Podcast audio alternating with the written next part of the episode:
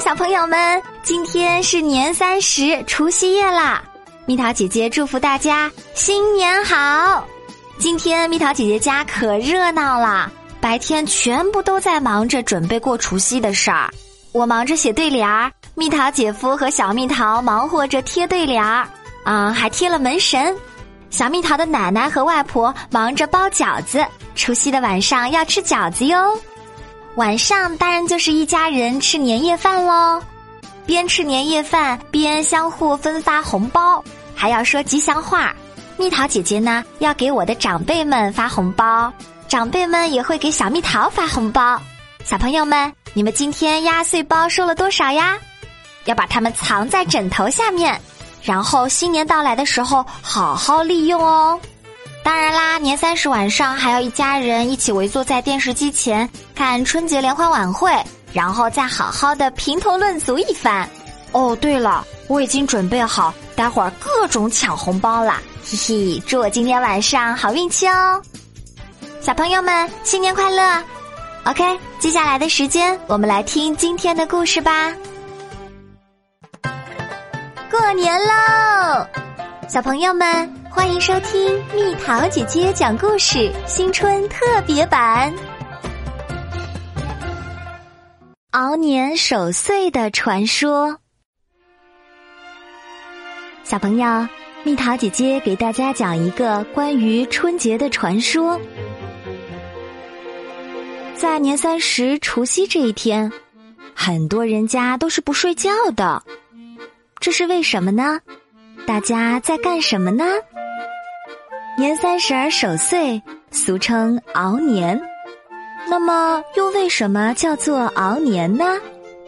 在我国民间流传着一个有趣的故事。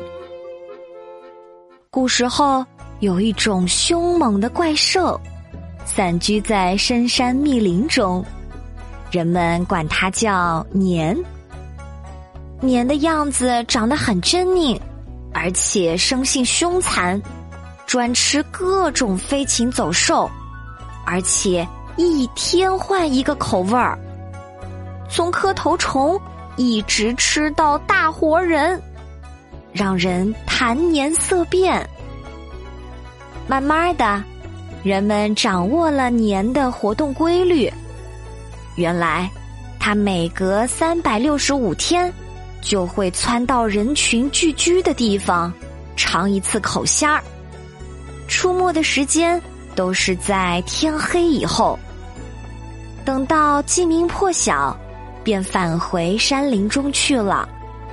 算准了年的肆虐日期，男男女女便把这可怕的一夜视为关熬，称作年关，并且想出了一套过年关的办法。每到这天晚上啊。家家户户提前做好晚饭，再把鸡圈牛栏全部拴牢，然后把宅院的大门封住，躲在屋里吃年夜饭。因为这顿晚餐有凶吉未卜的意味，所以置办的特别丰盛。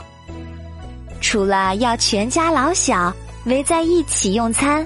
表示和睦团圆外，还在吃饭前先恭祭祖先，祈求祖先神灵保佑他们平平安安的度过这一夜。吃过晚饭后，谁都不敢睡觉，挤坐在一起闲聊壮胆儿。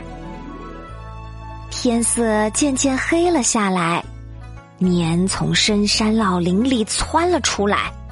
摸进村落，只见家家户户宅门紧闭，门前还堆着芝麻干。街上看不见一个人影儿。转了大半个晚上的年，毫无收获，只好啃些芝麻干充饥。又过了些时候，公鸡啼晓，这些凶残而又愚蠢的怪物。只好扫兴的返回了。熬过年关的人们开心不已，感谢天地祖宗的护佑，互相祝贺，没有被年吃掉，便打开大门，燃放鞭炮，同邻里亲友们见面道喜。人们见面，互相拱手作揖，祝贺道喜，庆幸没被年兽吃掉。这样过了好多年，没出什么事情，人们对年兽放松了警惕。就在有一年三十儿晚上，年兽突然窜到一个村子里，一村子人几乎被年兽吃光了，只有一家挂红布帘儿、穿红衣的新婚小两口平安无事，还有几个小孩儿在院里点了一堆竹子在玩耍，火光通红，竹子燃烧后啪啪的爆响。年兽转到此处，看见火光，吓得掉头逃窜。此后，人们就知道年兽怕红、怕光、怕响声。于是，每至年末岁首，家家户户就贴红纸、穿红袍、挂红灯、敲锣打鼓、燃放爆竹，这样年兽就不敢再来了。可是有的地方，村民不知道年兽怕红，常常被年兽吃掉。这事儿后来传到天上的紫薇那儿，他为了拯救人们，决心消灭年兽。有一年，他在年兽出来时，就用火球将它击倒，再用粗铁链儿将它锁在石柱上。从此。每到过年，人们总要烧香，请紫微星下界来保平安。这种现象逐渐变成了相传的过年和拜年的风俗。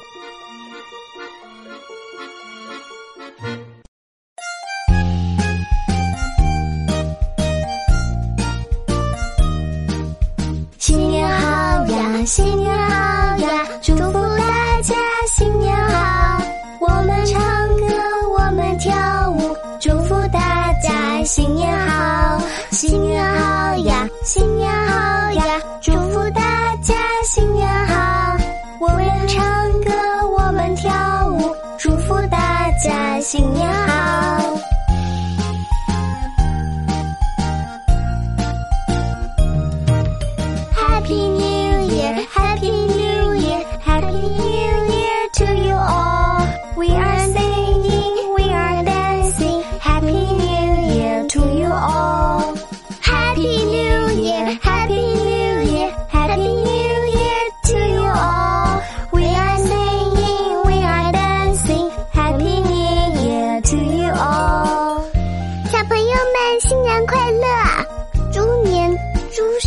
顺心哦！